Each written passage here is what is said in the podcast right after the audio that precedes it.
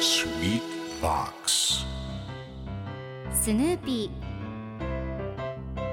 それはチャールズ・シュルツが1950年から50年もの間描き続けたアメリカの漫画「ピーナッツ」に出てくるオスのビーグル犬。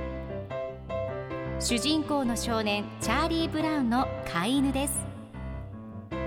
気が弱くて自分に自信が持てないチャーリー・ブラウンをはじめいろんな個性を持つ子どもたちが繰り広げる人間模様に人生の哲学を感じるのは私だけでしょうか？Peanuts Dictionary. Peanuts Dictionary.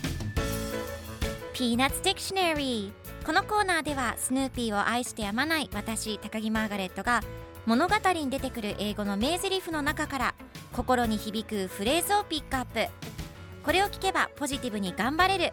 そんな奥の深い名言を分かりやすく翻訳していきます。それでは今日ピックアップする名言はこちら。Actually, it looked better from a distance. Actually, it looked better from a distance. いや、遠くから見た方が美味しそうだった。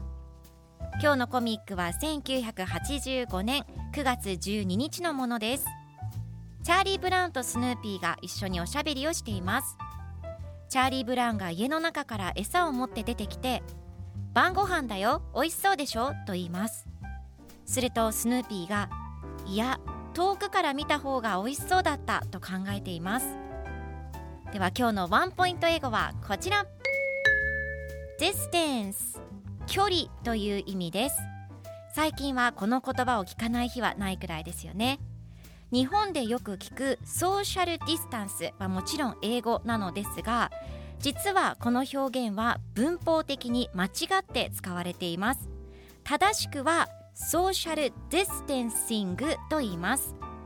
distance は距離という名詞なので社会的距離という意味になります。距離を保ちましょうという意味で使いたい場合は実はソーシャルディスタンシングと表現する方が正解です。今回のコミックでは Actually it looked better from a distance と出てくるのでいや遠くから見た方が美味しそうだったという意味になります。ではこの distance の例文2つ紹介するとまず1つ目。星と星の距離。distance between two stars 2つ目鼻と口の距離 distance between nose and mouth それでは一緒に言ってみましょう Repeat after me distance distance Good job 皆さんもぜひ distance 使ってみてくださいということで今日の名言は Actually it looked better from a distance でした Peanuts Dictionary Peanuts Dictionary.